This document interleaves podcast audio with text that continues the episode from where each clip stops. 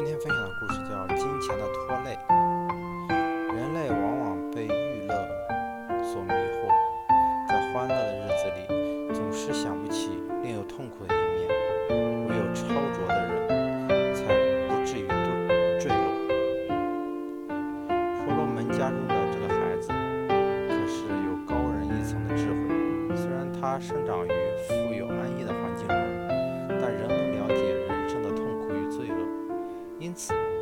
成年以后，就辞辞亲出家当比丘。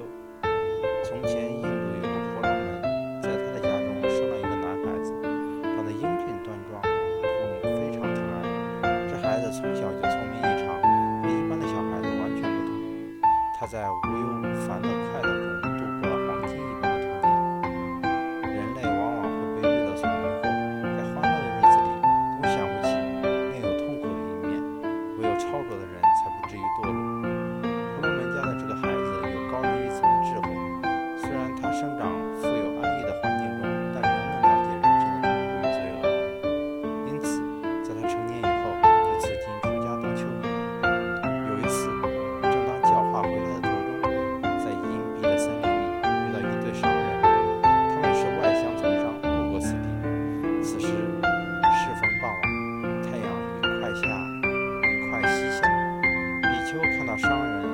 大小的车辆